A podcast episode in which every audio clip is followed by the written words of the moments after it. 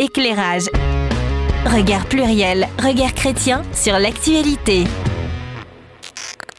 Est-ce qu'on peut être vrai? Non mais je veux dire particulièrement aujourd'hui, l'émission éclairage peut perturber le sommeil. Je veux dire pas le vôtre, le nôtre. Et là aujourd'hui, franchement, je pense que mes cernes ont doublé de volume. Et oui, parce que le sujet du jour a failli ne pas voir le jour, car ça a fait des remous dans l'équipe.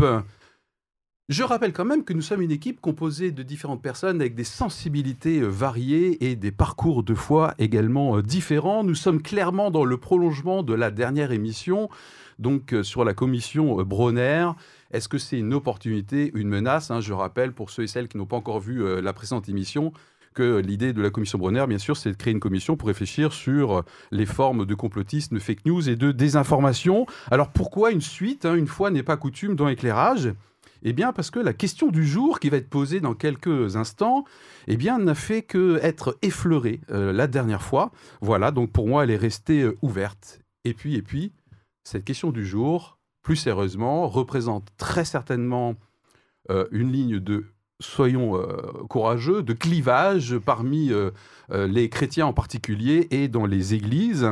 Et du coup, dans ma lecture de la Bible en tant que croyant, puis-je à un moment donné être tenté d'être plus susceptible de faire preuve de complotisme Dans quelle mesure eh bien, je pourrais trouver des raisons de l'être en tant que croyant? Est-ce que j'estime par rapport à la marche du monde que j'ai un espèce de mandat peut-être de, je sais pas moi, de, dénoncer, de crier au loup, etc.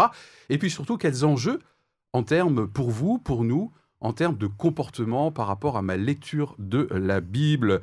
Voilà, je rappelle avant de poser la question du jour, que euh, nous ne sommes pas des experts et que le positionnement de l'émission, c'est de représenter, eh bien, vous, vous, euh, notre audience, euh, dans, ses, dans ses difficultés, dans ses recherches, dans ses tâtonnements en termes d'opinion. Alors évidemment, on est quand même un peu éclairé et puis surtout, on est super bien préparé, n'est-ce pas? Voilà ce qui nous donne un petit avantage. Et c'est la raison pour laquelle on se, on se permet de prendre le micro aujourd'hui. La question du jour, du coup, la Bible, est-elle complotiste?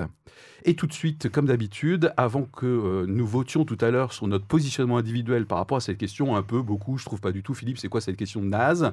Eh bien, euh, justement, quel effet fait euh, cette, ce sujet d'émission, puisque j'ai dit tout à l'heure que ça avait créé des remous dans l'équipe.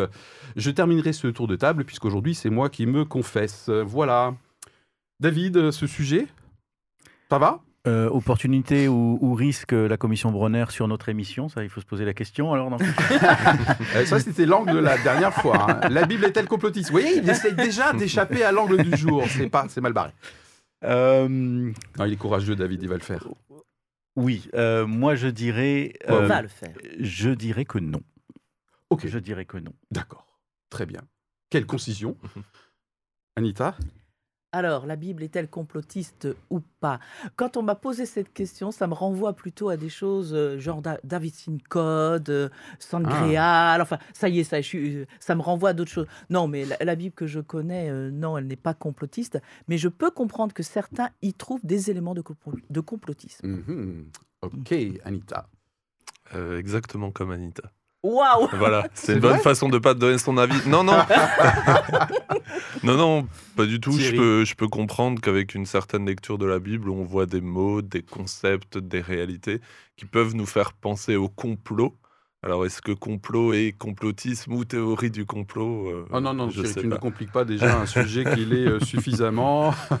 ok, et donc du coup, euh, tu peux comprendre, effectivement, tu, ça ressemble un peu à Anita, quoi. Hein. Oui, exactement. Ok, David a été plus, concis cette fois-ci. Oui, parce que c'est, ça, ça demande un développement entre ce qu'on peut trouver de complotiste dans la Bible et ce que moi, je considère être le message principal de la Bible, qui, me, moi, me semble pas être complotiste. Mais effectivement, si on se concentre sur certains choses et qu'on les prend d'une façon très littérale, on peut tout à fait euh, tomber dans le, se maintenir dans un complotisme euh, permanent en, ayant cette lecture de la Bible. Et je trouve que ce serait une erreur. Ok, très bien. Eh bien, écoutez, dans un instant, on va du coup euh, se poser la question la Bible est-elle complotiste? Nous allons nous positionner.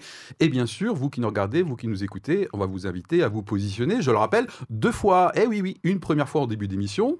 Ok?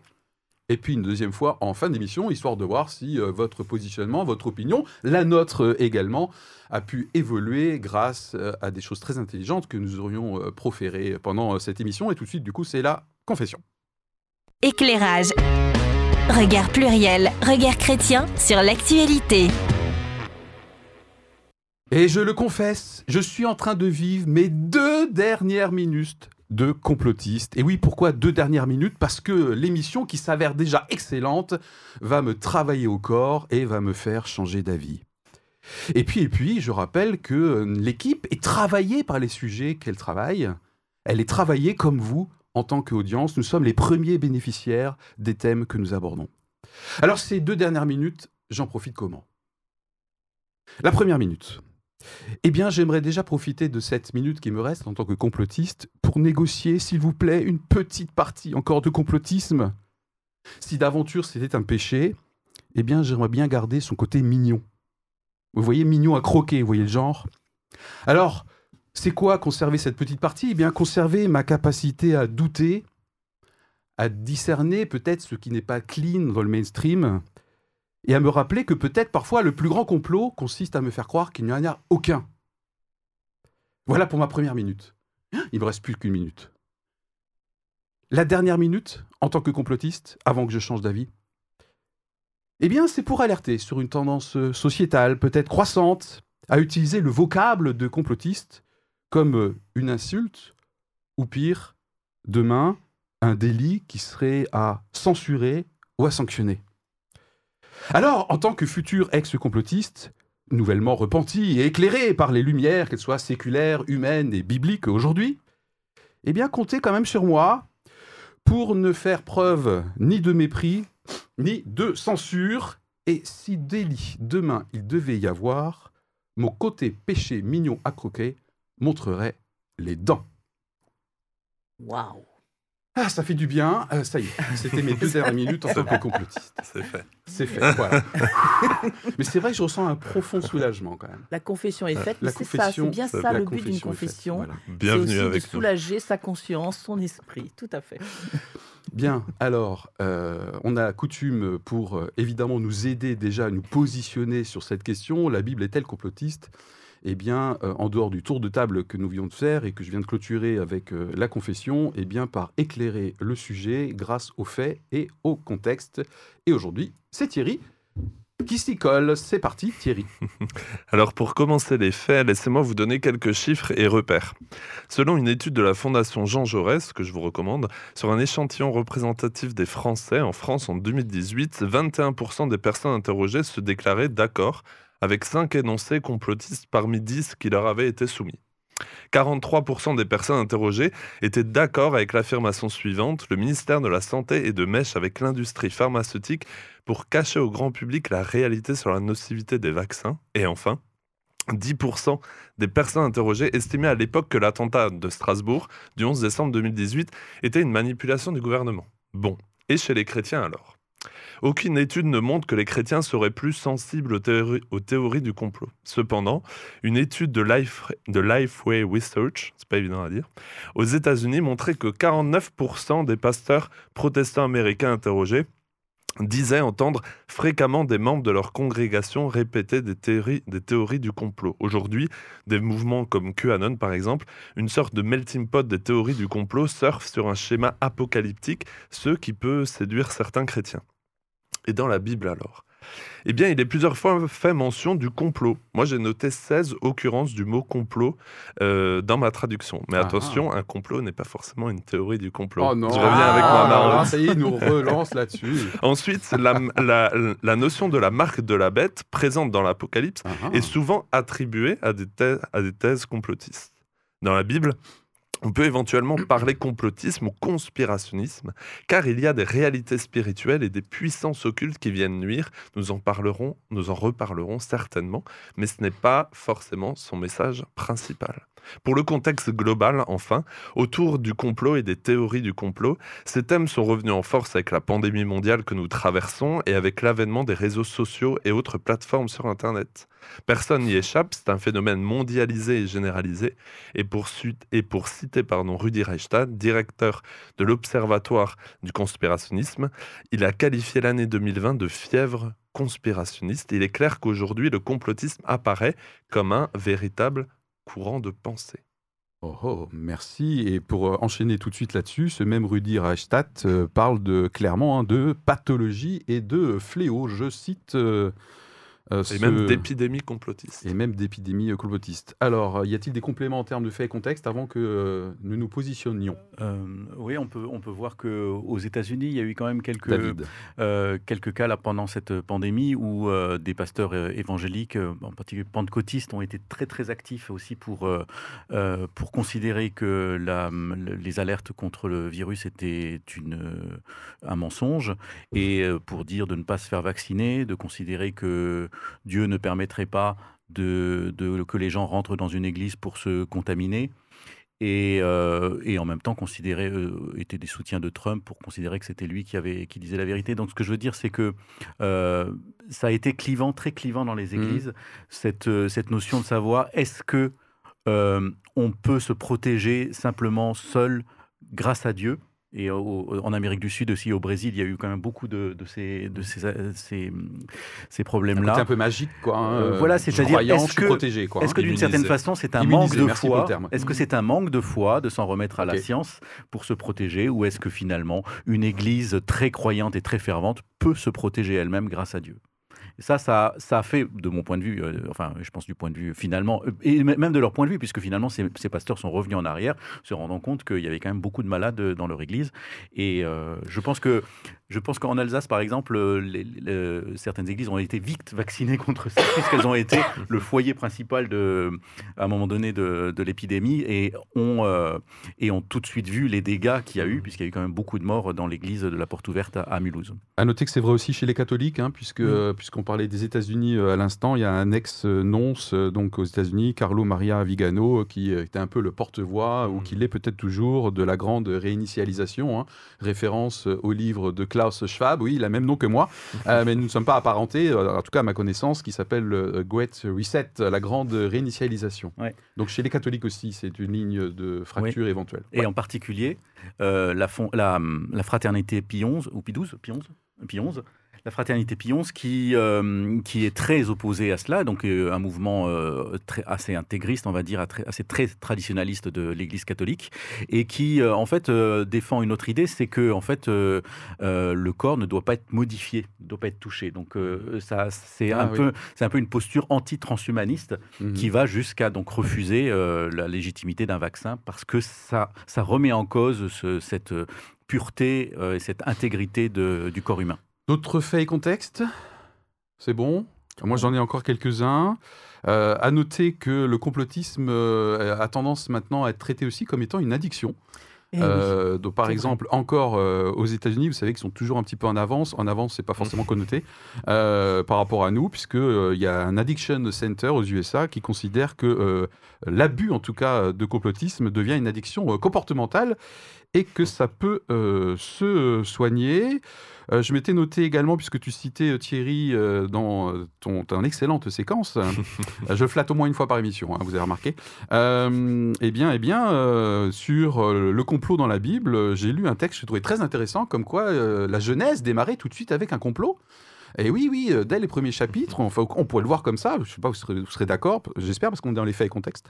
ah euh, Quand le diable susurre à l'oreille de Adam et Ève, comme quoi euh, ben, Dieu cache quelque chose de capital aux deux créatures qu'il a créées, hein, la connaissance du bien et du mal, et vous serez comme des dieux. Comment ça, Dieu vous l'a pas dit? Il vous le cache. Voilà, donc j'ai lu un article que j'ai trouvé assez crédible, comme mhm. quoi ça démarre fort avec une accusation du diable vis-à-vis de Dieu, comme quoi il est complotiste à votre égard. Voilà. Bon, écoutez, au niveau des faits et contextes, moi, ça me semble, ça me semble euh, pas mal.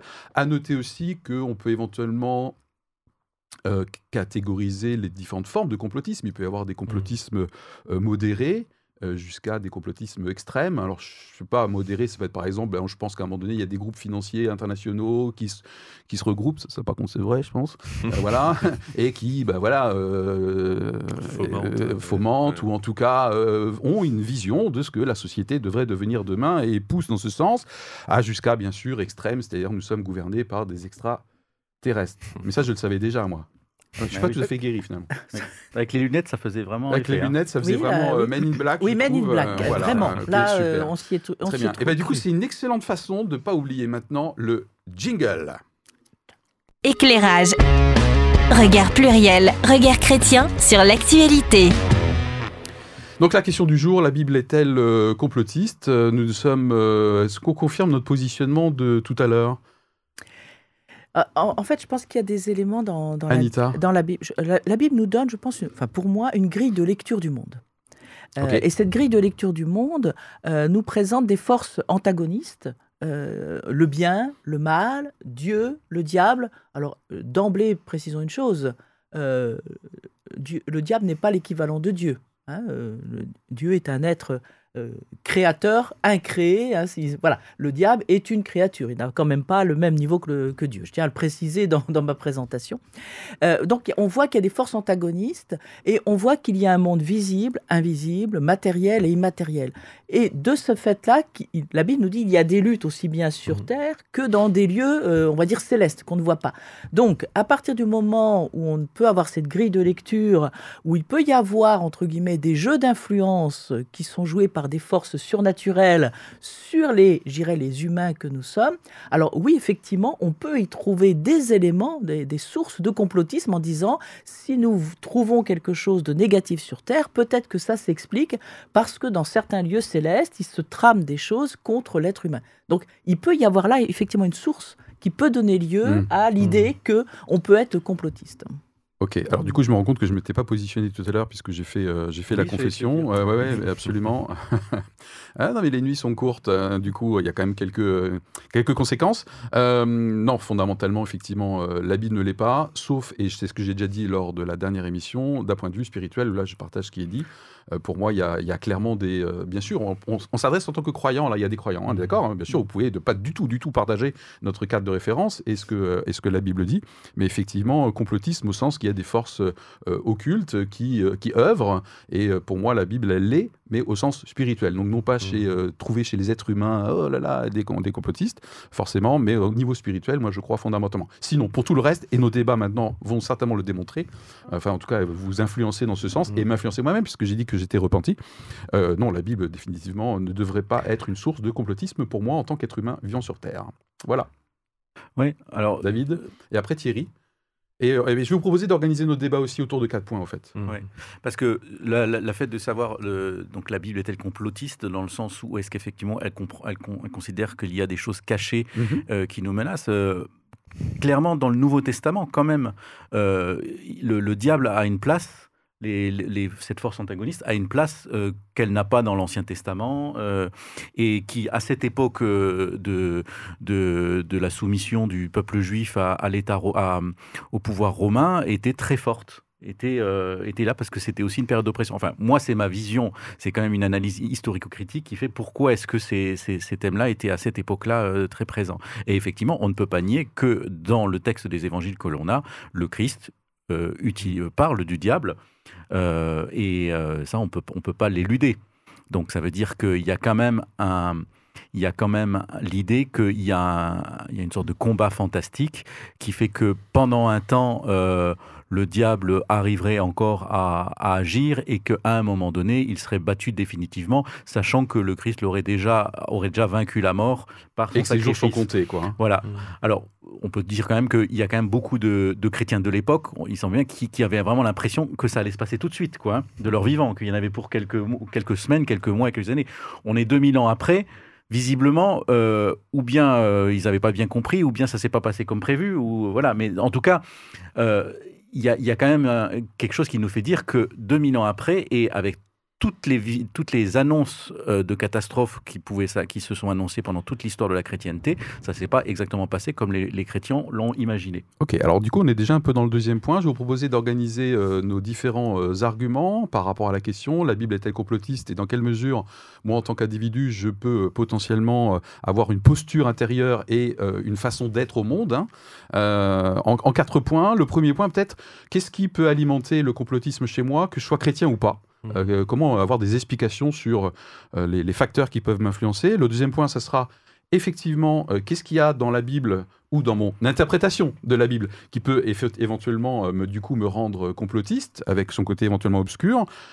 Troisième point, bah non, définitivement, euh, preuve à l'appui, euh, ce n'est certainement pas biblique d'adopter euh, des postures complotistes et des comportements qui vont avec. Et puis on pourra terminer avec quelques, quelques règles d'hygiène de base, peut-être qu'on peut se proposer de, de, respecter ou pas, mais en tout cas de laisser chacun se positionner. Donc déjà, premier point, qu'est-ce qui peut alimenter tout un chacun, et pas spécifiquement un chrétien, euh, fervent lecteur ou, épisodique de la Bible, euh, sur le complotisme. Sachant qu'on avait déjà un peu abordé le mmh. sujet la dernière fois, notamment euh, mmh. David qui avait dit l'être humain a fondamentalement besoin d'avoir un récit à un moment donné, hein, mmh. un récit collectif au coin du feu, je crois que c'était ton image. voilà, c'était un premier point qu'on avait donné. Un récit et puis une explication, un sens, oui, une explication. un sens aux événements. Un sens aux événements. D'autres choses sur ce premier bah, point, tu... Thierry? Tu citais avant que c'est reconnu comme une addiction. Oui. Donc ça pose la question de qu'est-ce que ça me provoque, ah. le fait de, de, chercher et de trouver cette vérité euh, qui nous est cachée. Donc moi, en tant qu'individu, je vais trouver cette vérité. Et, euh, et ce qui nous pousse là-dedans, euh, ben, c'est en partie ou en grande partie aussi les réseaux sociaux, les fameux bulles ou biais de confirmation, où je peux rester en fonction du titre que tu vas mettre sur la vidéo YouTube de notre émission pourrait être dans cet algorithme qui, euh, qui, représente, on avait donné le, chiffre l'autre fois, 70% des vidéos visionnées sur YouTube sont le fait d'un algorithme. C'est pas moi qui vais le chercher. Donc je pense qu'il y a ce processus d'addiction et ce processus aussi de je veux chercher la vérité et je veux me, je veux me méfier surtout de ce que vont dire euh, les politiques ou les grands médias. donc, je vais chercher autre part. Le bénéfice provoqué par, cette, euh, par ça, il y a des explications aussi neurologiques, hein, je crois, enfin mm. neuroscientifiques, comme quoi le cerveau, du coup, est, très, tranquillisé, en fait. Mm. Il est tranquillisé par des explications... Parce qu'il y a moins de hasard et il y a moins et c'est et, et, c'est parfois peut-être plus euh, ça, peut sembler bête hein, et ça peut sembler US mais c'est parfois plus confortable de savoir que j'ai une explication à ce que je n'arrive pas à expliquer et donc que mais je suis tranquille il n'y a pas de hasard et j'ai la connaissance d'à peu près tout. Oui, c'est l'attrait, je pense, pour la schématisation, en, en l'occurrence extrême, alors qu'on pourrait objecter que la réalité du monde eh bien, est complexe. Hein. voilà. Oui, et puis euh, on, sait, on connaît aussi d'autres biais cognitifs qui sont que le, notre cerveau a, a, naturellement besoin de, de faire des, des, liens entre les choses. Hmm. Donc, on a deux, par exemple, euh. on a des coïncidences, on a deux événements coïncidents ben, qui n'ont pas forcément de lien, mais le cerveau va essayer de retrouver ça. L'autre chose, c'est qu'il il, il, va essayer de retrouver des schémas qu'il connaît hmm. et de les reconnaître. Tout à fait. Euh, c'est typiquement, par exemple, le genre de choses qui fait que parfois on voit un visage dans, un, dans une tache sur un mur ou dans les nuages, mmh. parce qu'en fait, on a un, cerveau qui, est, qui doit très rapidement reconnaître les siens, on va dire, reconnaître des schémas euh, familiers, parce que c'est, ça lui permet tout de suite de trier est-ce que c'est quelque chose de dangereux ou quelque chose d'amical. je me suis dit ce matin quand, en voyant arriver euh, voilà, Thierry sur le plateau. Est-ce que c'est amical Est-ce que c'est dangereux Est-ce que je pars en courant Est-ce que j'accepte Et donc, effectivement, on a déjà besoin de de, nous entraîner et de faire ça. Et en plus, euh, effectivement, on a besoin de, rester dans des, des, choses que l'on connaît pour être, ne pas être en alerte sans arrêt face à l'étrangeté. Et ce monde est étrange, cette épidémie était étrange, euh, on peut en parler pendant des heures et des heures, et voilà, il faut, il faut, il faut, on se raccroche un petit peu aux branches. Et je voulais juste dire une toute petite chose, c'est que les bulles, euh, ces bulles de, de, confort et tout ça, ça mmh. peut être les réseaux sociaux, mais le fait d'aller tous les dimanches à l'église entre des personnes que l'on connaît, c'est aussi une façon de renforcer ça. Donc, euh, je ne dis pas qu'il ne faut pas aller à l'église, mais en tout cas, c'est si, si, on vit dans un euh, milieu... Nous recrutons un nouvel équipier euh, suite à la démission provoquée. Mais si on vit, si on vit dans, un, dans un cercle hmm. de social très restreint qui dit toujours la même chose, on se met un petit peu en danger de, de perdre son sens critique. On termine sur ce point avec Anita, avant qu'on aborde le deuxième. Je pense qu'il y a aussi le phénomène du bouc émissaire. C'est-à-dire que lorsque euh, nos sociétés, dans Ah, l'histoire, ouais. indépendamment des Ouais. réseaux sociaux, Oui. ont rencontré des moments euh, dramatiques, Mm. je pense donc à la peste noire de, de 1348, c'est là aussi où on... Mais je, pense- je reviens, je bon. souvent Faut avec voir comme cette c'est peste Stabilo noire. bossé sur son truc, là, Voilà. énorme. Et je reviens souvent avec Anita, cette pardon. histoire parce que pour moi, je l'ai- souvent euh, mise en lien avec euh, l'histoire du Covid, Mm. Euh, en disant nous ne sommes pas la première épidémie qui peut tuer des millions de personnes et que, bah, effectivement, dans le, le cas de notre épidémie, nous avons pris des, des mesures de protection que dans les siècles précédents ne pouvaient pas être prises parce qu'il y avait une méconnaissance. Mais au moment de cette fameuse peste noire qui a décimé, euh, je crois, plus d'un tiers de la population en Europe, euh, on en a eu après les Juifs. C'est-à-dire qu'il fallait trouver un bouc émissaire, il fallait trouver quelqu'un ou un groupe de personnes qui devait forcément être responsable de cette situation. À d'autres moments dans l'histoire, on a eu la chasse aux sorcières Mhm. euh, hein, au Moyen Âge. Et à chaque fois, c'est des, des périodes souvent où, de troubles euh, ou de changements, Ouais. et il faut trouver des responsables. Donc je pense qu'il y a un, un- une- un mécanisme de, de défense, il faut que quelqu'un soit responsable. Voilà. Donc je pense que ça explique aussi le complotisme. Très bien. Deuxième point euh, dans nos débats, qui en comporte quatre pour ceux et celles qui suivent. Euh, Qu'est-ce qu'effectivement on peut trouver euh, de terreau pour le complotisme objectivement, en étant sincère, hein, euh, euh, dans la Bible? C'est euh, notre deuxième euh, séquence. C'est peut-être moi ce qui m'a marqué, c'est cette recherche de la vérité. Thierry. Ah oui, tu l'as Euh, cité d'ailleurs, je crois, tout à l'heure. Euh, je crois peut-être dans, Oui, ma- oui. dans, dans les faits et contextes. Absolument. Je, Non, je mais on te fais entièrement hein, confiance. Non, c'est- c'est- cette, euh, cette injonction qui peut être bonne à rechercher la vérité, euh, à, à- à déceler aussi ce qu'il peut y avoir de mal, à déceler oui, ce qu'on le- appelle le discernement, parfois dans nos milieux. voilà, hein, à ouais. déceler le mensonge, à faire la lumière sur certaines choses. Ah, Thierry, Et peut-être peut-être qu'en tant que qu'en tant que chrétien, qu'en tant que croyant, même plus généralement, euh, on, on- on est peut-être encouragé à ça, mais je pense pas qu'on est encouragé à chercher euh, ultimement, euh, voilà, parce que je pense qu'on est aussi Et ça, ça sera notre troisième point, effectivement. voilà, Quelles sont on- les limites et voilà. les risques et les pervers éventuels dans de cette pas aller volonté voilà. de rechercher la vérité. Quoi. Voilà, et, et- et je l'avais dit aussi à la fin de la précédente émission, euh, le fait de connaître juste le mot apocalypse ou de traiter l'apocalypse Oui. ou le mot eschatologie, donc l'étude de la fin des temps, Eh ben, on va en parler. euh, voilà, c'est juste un vocabulaire qui n'est pas forcément euh, je vais tomber dans une théorie du complot, non, mais c'est un vocabulaire qu'on connaît, un champ lexical qu'on connaît oui, en tant que chrétien, en super. tant que Champ croyant. lexical commun avec. Voilà. euh, Et donc, si j'entends une théorie du complot qui utilise juste ce mot-là ou ces mots-là, tiens, ça peut Ah, me faire tilt. Euh, rappelez que Apocalypse, hein, le- étymologiquement, c'est euh, l'anglais est, est plus clair, c'est Mm. révélation. hein. Oui. Dé- dé- dévoilement en fait. Mm, Bah, du ouais. coup, bah voilà, on y est, dévoilement.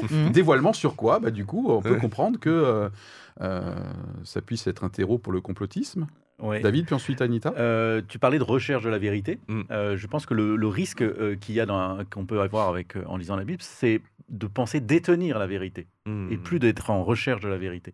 Et euh, là, c'est vraiment quelque chose de, je pense, c'est vraiment quelque chose de- de- d'extrêmement complexe. C'est que, d'une certaine façon, il y a une vérité que l'on peut, qui nous est offerte dans la Bible et qui, que l'on peut saisir, Hmm. que l'on peut saisir, mais en même temps que l'on peut pas détenir. Possède voyez Euh, ouais. pour C'est rappeler, un petit peu- la vérité est relationnelle dans la Bible. Voilà, hein, c'est ça, euh, c'est personnelle, ça. puisque c'est Jésus qui s'affirme être la vérité. C'est-à-dire, hein. c'est comme si c'était un trésor que, que l'on ne peut pas prendre, mais on peut, on peut prendre la main qui la, qui la, qui la tient.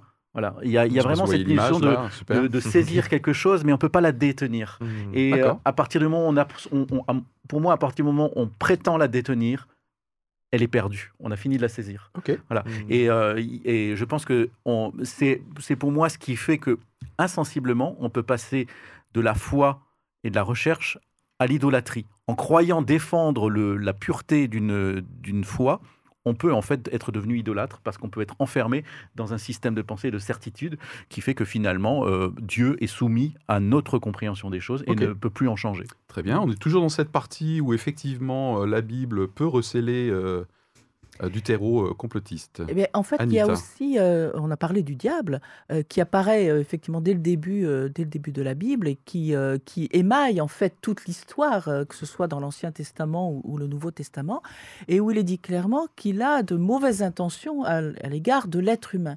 Et à partir du moment, et la- et l'Apocalypse, c'est aussi le lieu, euh, j'irais, ou l'espace ou le temps, hein, euh, puisque c'est quand même difficilement mesurable euh, à préciser, c'est euh, le lieu lieu, l'espace où de rencontres et de bagarres entre jugement des, dernier. de jugement pas dernier. Terminator. Hein, mais... Voilà, c'est ça, et des forces de, de ténèbres qui sont, se, se, déploient largement et veulent mm. détruire l'humanité. Et en même temps, c'est le moment où effectivement Jésus apparaît dans toute sa gloire et, et vient, je dirais, euh, euh, résoudre le tout. Ah, voilà, je, mmh. je, fais vraiment un, un, un, résumé très schématique. Okay. Mais effectivement, à partir du moment où on, on lit la Bible et où on pense qu'effectivement le diable est agissant, euh, on peut croire euh, facilement qu'il euh, peut être derrière des actes d'êtres humains et les conduire, et conduire y compris des groupes, parce que c'est ça l'interprétation qui est donnée, c'est y compris conduire des groupes qui seraient malveillants et qui s'associeraient Économique, sur terre. politique, financier, voilà.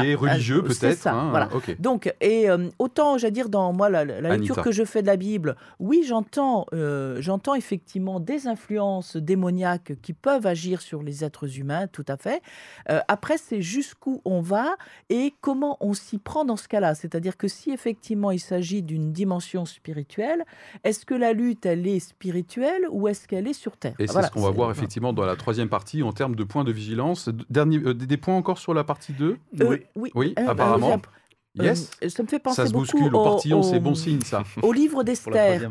Euh, dans la Bible, il y a le livre d'Esther qui raconte effectivement un complot qui est euh, euh, tramé contre le peuple juif. Oui. Euh, voilà, et qui ça, est dévoilé. et qui est, et qui est dévoilé. Donc on voit que à certains moments, la Bible montre des complots, mais elle ne dit pas qu'elle est complotiste. Elle dit simplement dans la nature humaine, dans les nations, forcément, à un moment donné, il y a des complots. David, puis ensuite euh, je clôture cette partie-là pour entamer la deuxième. Oui, souvent quand, euh, par exemple, dans, le, récit de l'Apocalypse, dans la Bible, en fait, euh, c'est c'est structuré sous forme de, de lettres à des églises, à sept églises, où en fait, euh, l'apôtre Jean, euh, qui est, auteur dans son, dans son école de ce texte-là, parle aux différentes églises et les avertit euh, de différentes choses spécifiquement à leur, situation euh, respective, dans un langage très symbolique, très imagé, où on sent bien en fait que effectivement ce sont des églises qui sont persécutées euh, voilà, par, les juifs et par les romains, et euh, qui euh, ont un enjeu spirituel,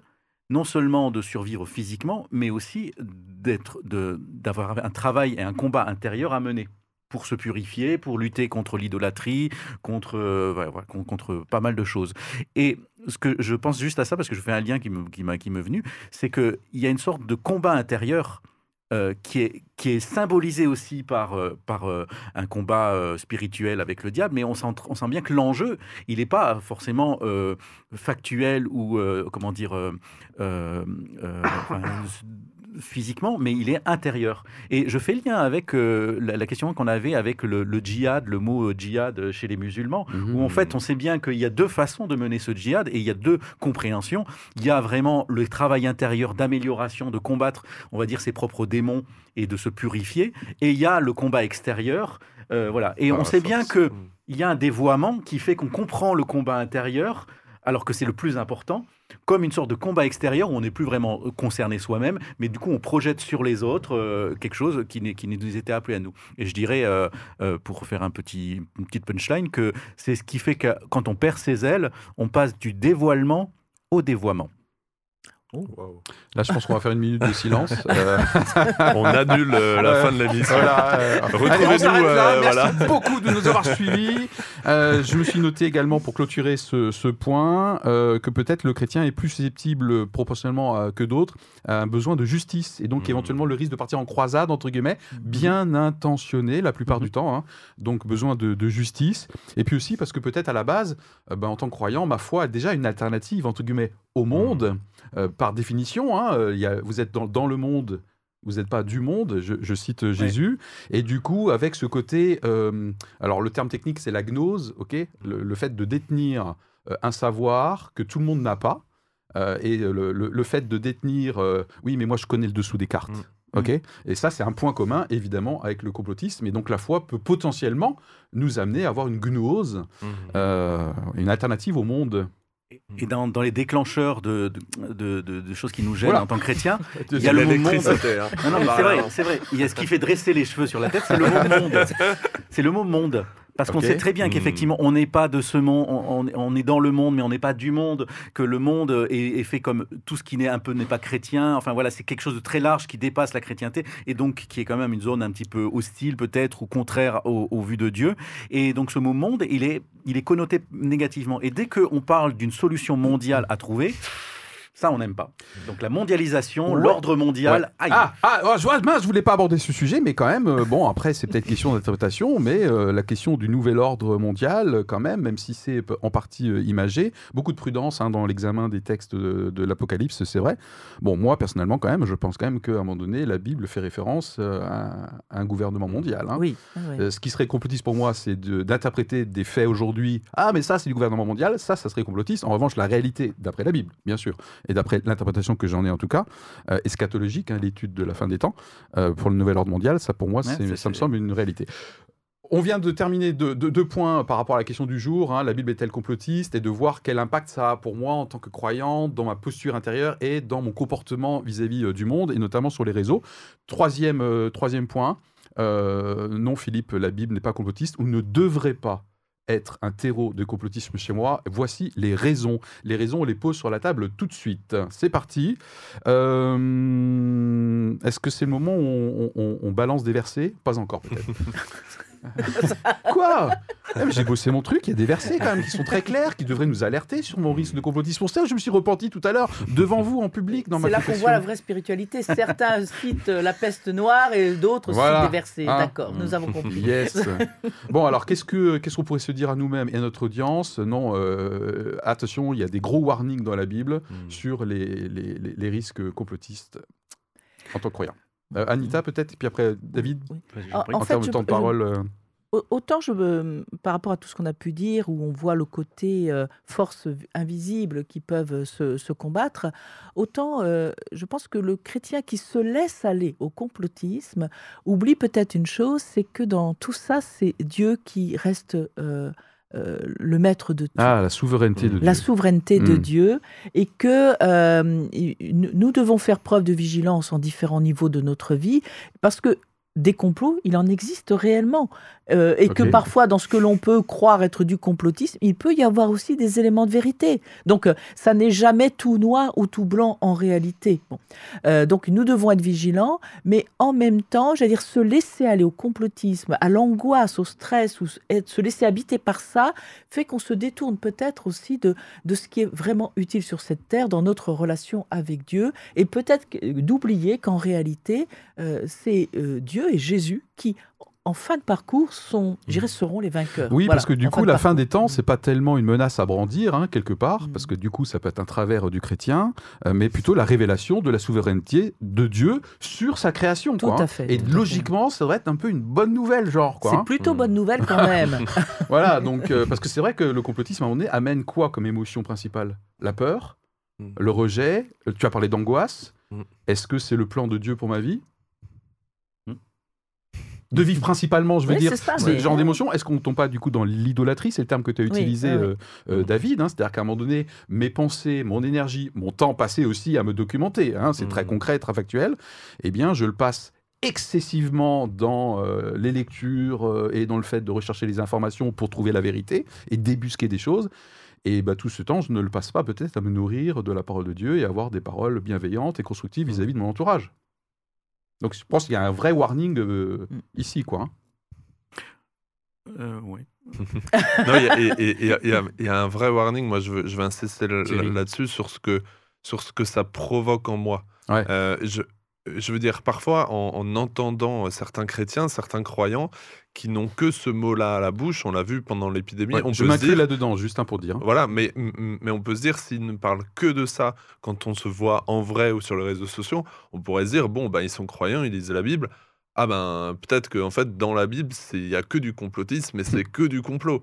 Euh, maintenant, je pense que c'est ce que tu disais, euh, David, aussi, en tout début d'émission, c'est pas parce qu'il y a des complots, et comme tu l'as dit aussi Anita, il y en aura toujours, que le message central de la Bible tourne autour d'un complotisme. Je pense ah. que le, mot qui tourne autour euh, central de la Bible, c'est le mot amour. Alors ça veut pas dire qu'il faut être bisounours, non, qu'on vit dans un monde où tout va bien.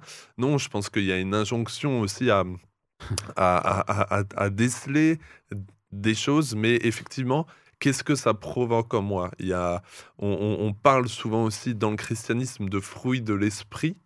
Euh, voilà, dont la paix et la joie. Voilà, Tout à fait. Exactement. Dont la paix et la joie. Est-ce que moi, en regardant peut-être extérieurement dans les, sur les réseaux sociaux, euh, quand on parle ou quand des amis chrétiens parlent de ça, est-ce que ça provoque ça en moi? Est-ce que eux euh, ressentent ça ou pas? Mais comme moi aussi, je peux passer tout plein de temps à faire d'autres choses qu'étudier ma Bible. Hein. Je dis pas que eux font des mauvaises choses et que nous ou moi on fait des bonnes choses.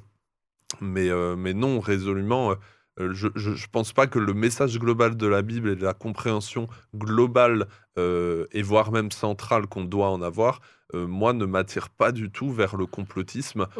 Tout en sachant qu'il y a une fin des temps, qu'il y a des choses qui vont mal se passer. La Bible nous dit d'être vigilant et de pas mm. nier. Mm. Mais voilà, ok. David? Euh, Oui, pour revenir à une chose que j'avais partagée la semaine dernière, enfin la dernière fois, c'était que le complotisme a quelque chose de pathologique dans le sens où en fait il ne voit pas sa propre, euh, sa propre contradiction. C'est-à-dire mm. qu'en fait il, il, il, annonce des complots et en disant qu'on nous cache des choses, voilà, et on, que des choses sont fausses et sont dites, mais en même temps ne s'interroge pas sur la, la propre fausseté de, des sources qui l'amènent à, être, hmm. à, voir un complot. Et euh, moi, je pense à ça parce que je me dis, à force d'annoncer de, la lutte contre le nouvel ordre mondial, contre l'antéchrist, contre les faux prophètes et contre voilà, finalement, on peut peut-être se soumettre à des faux prophètes pour lutter contre ça. Mhm. Et euh, je, je, pense à ces, vraiment à, ces, à certains nombres de, de, prédicateurs euh, américains euh, qui, sont, qui sont devenus vraiment des, des, des, faux prophètes dans le sens où ils, ils sont en contradiction en eux-mêmes avec, euh, avec ce qu'ils disent, mmh. oui, voilà, euh, ne n'écoutez pas tout le temps, et en même temps, ils, ils ont une, une, aura très forte et une pression très forte sur, sur leurs fidèles, sachant qu'ils euh, sont très riches, qu'il y a toute une partie, comment dire, assez immorale de leur vie qui, qui, est passée sous silence, et voilà. Donc, ce que je me dis, c'est que le Christ nous, nous, nous, nous, nous prévient contre les faux prophètes, et je pense qu'il faut toujours se l'appliquer dès que quelqu'un nous dit il y a un complot quelque part et tout ça, est-ce que c'est pas lui le faux prophète? Hmm. Ok. Euh, donc du coup, attention au risque du manichéisme. Hein. Il y a un combat spirituel, mais la Bible euh, dit qu'il est d'abord en nous. Hein. Paul dit lui-même, euh, waouh, je dois lutter effectivement, et certainement que c'est pas à nous de juger. Hmm. C'est pas à nous de juger. Il appartient à Dieu de discerner les intentions des uns et des autres, les actions des uns et des autres. J'ai annoncé quand même des versets que je ne les, ai pas encore balancés. Hein. Nous avons Éphésiens 6, 12. Vous n'avez pas à lutter contre la chair et contre le sang. Traduisez, vous n'avez pas à vous mettre en guerre contre euh, euh, votre gouvernement, contre Bill Gates, comme George, George Soros. Bon, Soros, ça me donne envie quand même. Hein. Euh, vous l'avez compris déjà pour ceux qui me suivent un petit peu.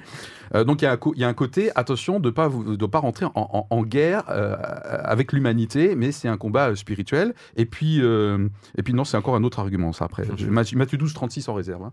Mais le, leur tourne en fait. Oui, alors moi j'ai pas les références exactes, mais euh, il y a quand même cette idée que, que le Christ nous, a, nous, nous, prévenait du fait qu'on ne peut pas savoir euh, la fin des temps, on ne peut pas connaître les événements futurs, et euh, il faut être toujours prêt à accueillir le, le Messie tel qu'il est, et, et, et enfin, on ne peut pas espérer la catastrophe la fin des temps. On on peut pas être un chrétien qui, qui est dans cette, cette, cette, euh, position prostrée et complètement défaitiste. On, on, on, est on ne sait pas quand ça peut se produire et tout le temps, on doit avoir cette lampe allumée et d'être prêt à, à apporter de la lumière dans le monde jusqu'à la dernière seconde, parce qu'on ne sait pas quand est-ce que... Peut-être un dernier argument sur cette partie, euh, cette partie, ben non, il euh, faut vraiment faire attention. Donc, ce qu'on a appelé, comme on commence à appeler des, des warnings, c'est le côté calomnie. Hmm. Le côté de proférer des choses dont on n'est pas sûr et qui ne sont pas forcément vraies. C'est très basique, hein, mais il y a Matthieu 12, 36. Chacun doit rendre des comptes sur les mots irréfléchis que nous aurons prononcés. je trouve que la parole est très très forte. C'est un des dix commandements euh, d'ailleurs, ok. Et on voit bien que Jésus, a priori, ne condamne pas, même s'il clash. Hein. Il n'hésite pas à clasher, il évite les généralisations, euh, et, du coup, euh, voilà. Donc attention aussi à, nos paroles irréfléchies et qui peuvent être diffamatoires ou de l'ordre de la calomnie. Tout à fait. Hein, et un autre élément aussi, c'est que nous sommes appelés à rechercher le lien de l'unité. Euh, et moi, ce qui m'a frappé euh, pendant euh, la pandémie, c'est effectivement, j'ai dans mon entourage des personnes qui sont vraiment complotistes, qui peuvent tenir des heures là-dessus. Et j'avais fait le choix à un moment donné de ne pas rentrer dans la discussion ou l'argumentation, mais j'ai fait le choix de dire il ne faudrait pas que ce que tu crois si fort prennent le dessus sur la relation fraternelle que nous avons, que tu as avec d'autres.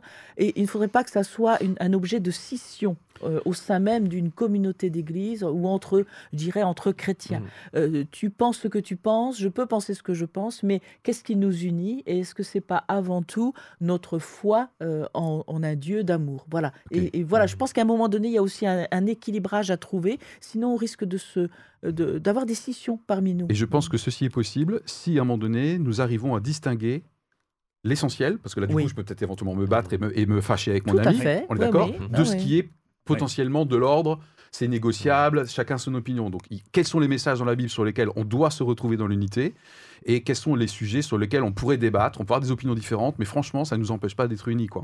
Donc, il y a la partie négociable euh, et là, on peut éventuellement partir en, bataille. Et puis la partie euh, où, voilà. Mais là, c'est devenu un sujet où ça devient plus négociable. D'où le choix, du, choix Parce que justement, on lui, on lui, donne une, une, une aura d'un enjeu spirituel complet qui est que effectivement, on nous ment, on nous manipule, on veut nous amener à quelque chose d'hyper dangereux, à un traçage permanent, à tout ça. Donc là, c'est vrai que ça réveille euh, des, des, craintes et un combat, un, un appel au combat qui est gigantesque. Mmh. On se positionne une dernière fois dans l'émission et c'est également ce qu'on vous invite euh, à vous faire. La Bible est-elle euh, complotiste? Rapide tour de table, suite euh, aux quelques minutes que nous avons passées ensemble. Non. Non. non. Non. Non, parce qu'elle est très réaliste. Ok, et moi, je, en tant que bon repenti de, tout à l'heure, non. clairement non. clairement non. voilà. Eh bien, écoutez, euh, un grand merci de nous avoir suivis. Euh, pensez euh, bah, partager du coup cette émission près de votre entourage. Je me sens obligé de dire ça parce qu'il paraît qu'il faut vraiment le faire pour les réseaux sociaux. voilà, c'est fait. Et puis réagissez, faites des commentaires. Pour l'algorithme, mais oui, voilà, c'est ça, pour que vous puissiez revoir nos bouts. Non, et puis les commentaires, des commentaires sur les différentes les pages, voilà, sur nos, nos, partenaires, Top Chrétien, Radio Arc-en-Ciel et YouTube. Et ben voilà, et puis c'est une équipe qui, franchement, ça y a pris le pli, le pli. Non, on est partenaire de YouTube. Je savais rien reçu, moi.